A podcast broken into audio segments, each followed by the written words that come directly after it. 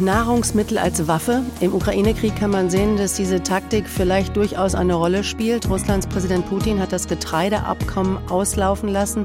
Kein Getreideexporte mehr über das Schwarze Meer aus der Ukraine, was wiederum Konsequenzen haben könnte für die Ernährung von Millionen von Menschen. Die Ukraine hat ja den Beinamen Kornkammer Europas, ist einer der größten Getreideproduzenten und Exporteure der Welt und vor allem ärmere Länder in Afrika sind auf dieses Getreide angewiesen. Heute wird der neue NATO-Ukraine-Rat auf Bitten von Präsident Zelensky in Brüssel über diese Getreideexporte beraten und auch der UN-Sicherheitsrat hat das Thema auf der Agenda. Am Telefon ist Sigrid Müller. Sie ist die stellvertretende Direktorin von World Food Program Global Deutschland. Guten Morgen, Frau Müller.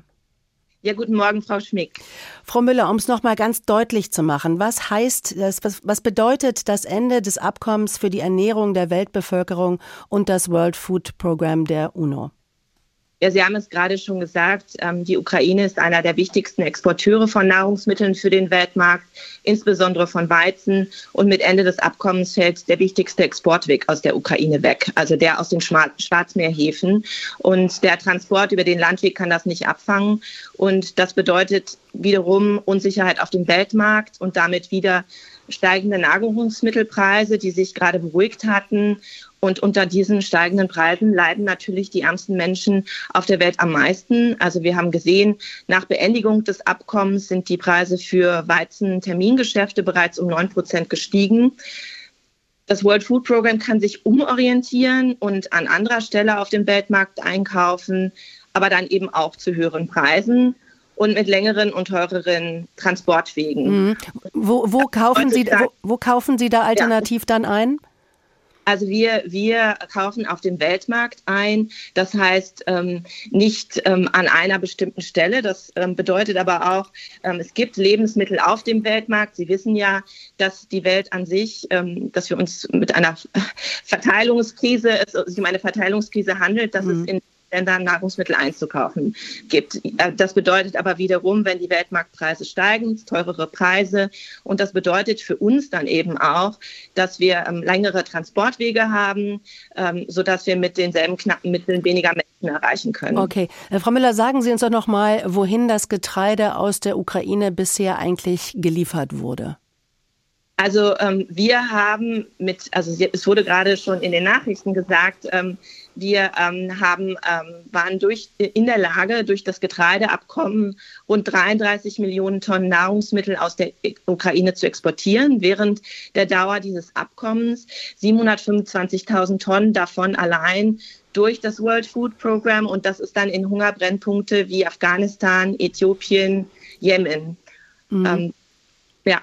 Ja, jetzt, jetzt sagen osteuropäische Länder, allen voran Polen, ähm, wir, wir, wir wollen diesen Transport des Getreides durch unsere Länder nicht. In Polen hat ukrainisches Getreide schon einmal den Preis auf dem polnischen, auf dem heimischen Markt fallen lassen und dafür haben die Bauern auch äh, Sorge. Was war da passiert?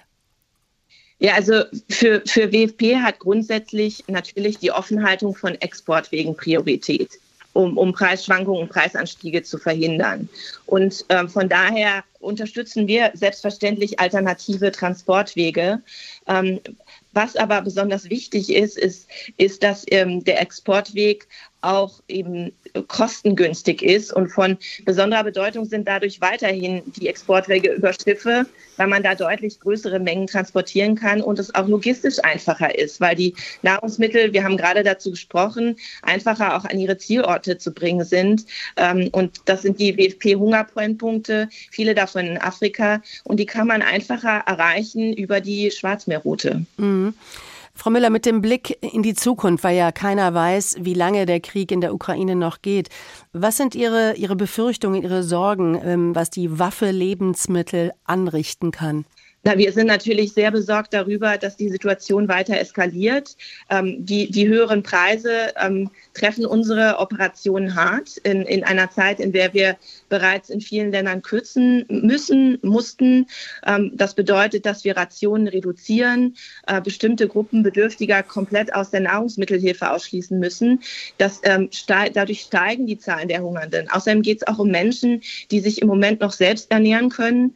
Die können nicht einfach dort woanders mehr bezahlen. Wenn man den Großteil des Gehalts oder des Einkommens für Nahrungsmittel ausgibt, ähm, bedeutet dann, bedeuten dann höhere Preise eben auch leere Teller und damit wieder steigende Hungerzahlen. Also wir sehen da gerade äh, eine dramatische Situation, die sich entwickelt.